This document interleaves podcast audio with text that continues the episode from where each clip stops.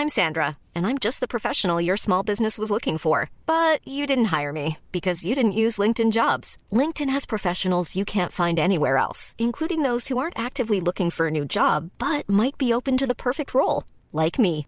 In a given month, over 70% of LinkedIn users don't visit other leading job sites. So if you're not looking on LinkedIn, you'll miss out on great candidates like Sandra. Start hiring professionals like a professional. Post your free job on linkedin.com/people today. Te lo cuento. Tu dosis diaria de noticias. Es martes 14 de mayo y aquí te vamos a contar las noticias para que empieces tu día bien informado.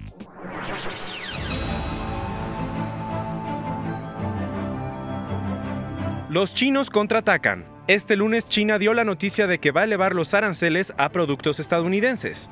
Un brevísimo recap. Acuérdate que la guerra comercial entre China y Estados Unidos se reabrió la semana pasada cuando Donald Trump anunció que impondría nuevos aranceles a productos chinos por un valor de 200 mil millones de dólares. Uf. Esta noticia causó muchísima polémica porque los mercados ya daban por hecho que los dos países estaban a punto de cerrar de una vez por todas un pacto que le pusiera fin a todas sus diferencias comerciales. Entonces ayer, el gobierno chino, para demostrar que no se iba a quedar con los brazos cruzados, anunció que va a elevar los aranceles de un 10% al 25% a 5.140 productos estadounidenses por un valor de 60 mil millones de dólares. ¡Pum! El aumento se va a echar a andar el próximo primero de junio, aproximadamente en la misma fecha en que va a comenzar a aplicarse la medida de Estados Unidos. ¿Y esto qué significa? te preguntarás.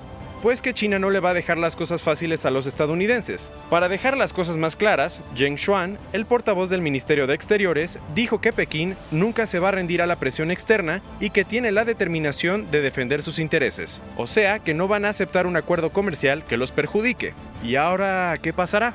Larry Kudlow, el asesor económico de la Casa Blanca, dijo que es probable que Trump y Xi Jinping se reúnan en Osaka a finales de junio, cuando sea la cumbre del G20. El problema es que mientras tanto, con toda esta incertidumbre, el Dow Jones inició la semana con caídas y empresas como Apple, Boeing y Caterpillar fueron las principales afectadas.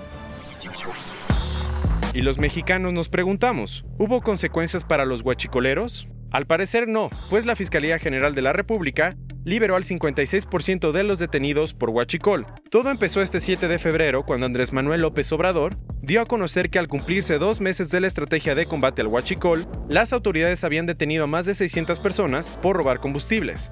En ese entonces, nuestro presidente acusó que solo 60 de ellos habían quedado en prisión por culpa de que la ley era muy blanda y no castigaba este delito. Ayer, gracias a una investigación que hizo Animal Político, salió a la luz que esa no fue la principal razón detrás de que la mayoría de los criminales quedaron libres. Entonces, ¿cuál fue? Resulta que el Ministerio Público Federal liberó a 370 de los 655 huachicoleros detenidos, o sea el 56.5%, por supuesta falta de evidencia. Y no solo eso, en varios casos donde sí se llevó ante un juez a los detenidos, los fiscales ni siquiera solicitaron la medida de prisión preventiva para ellos. Según la fiscalía, solo 72 personas terminaron en prisión. Ups. En Yemen se dio un gran primer paso.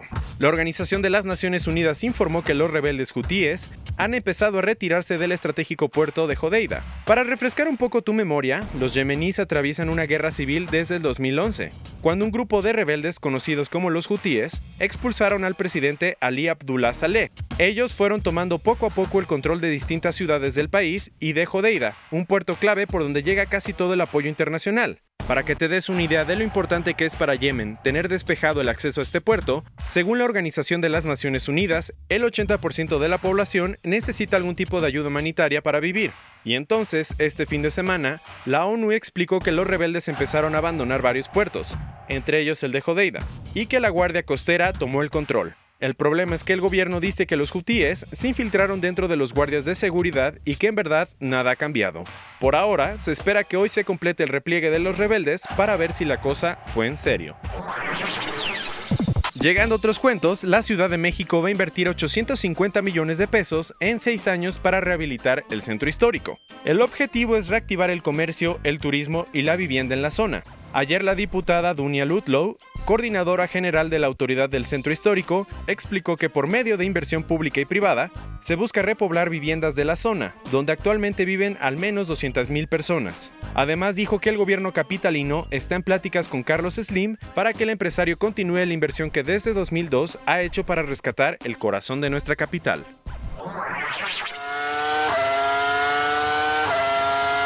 ¿Y eres fan de Michael Schumacher? Pues prepárate porque en el próximo Festival de Cannes se va a presentar un documental sobre la vida del campeón de carreras de Fórmula 1. Además de sus victorias, la película muestra el accidente de esquí que sufrió hace 5 años el alemán, que lo dejó con lesiones en la cabeza de las que se sigue recuperando.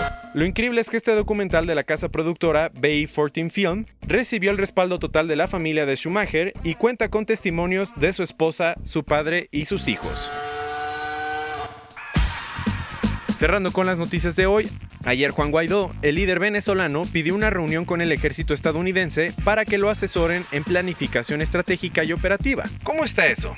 Resulta que Carlos Beccio, una de las manos derecha del opositor, le escribió una carta al jefe del Comando Sur de Estados Unidos, Southcom, para que lo ayude a restaurar la democracia en Venezuela. Esta movida es lo más cerca que ha estado Guaidó a pedir una intervención militar estadounidense para expulsar a Nicolás Maduro del poder. Por el momento, Southcom sigue sin responder a la singular petición.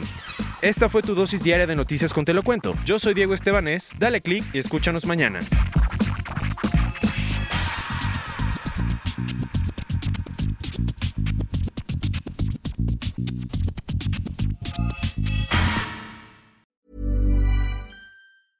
Hey, folks, I'm Mark Marin from the WTF Podcast, and this episode is brought to you by Kleenex Ultra Soft Tissues, your ally to help tackle your allergy symptoms this season. I love the change of seasons, but nobody loves pollen and all those other things floating in the air that make you sneeze during this nice weather. Kleenex Ultra Soft Tissues are hypoallergenic and allergist approved, so fight back against watery eyes and runny noses without worrying about irritating your skin. For this allergy season, grab Kleenex and face allergies head on.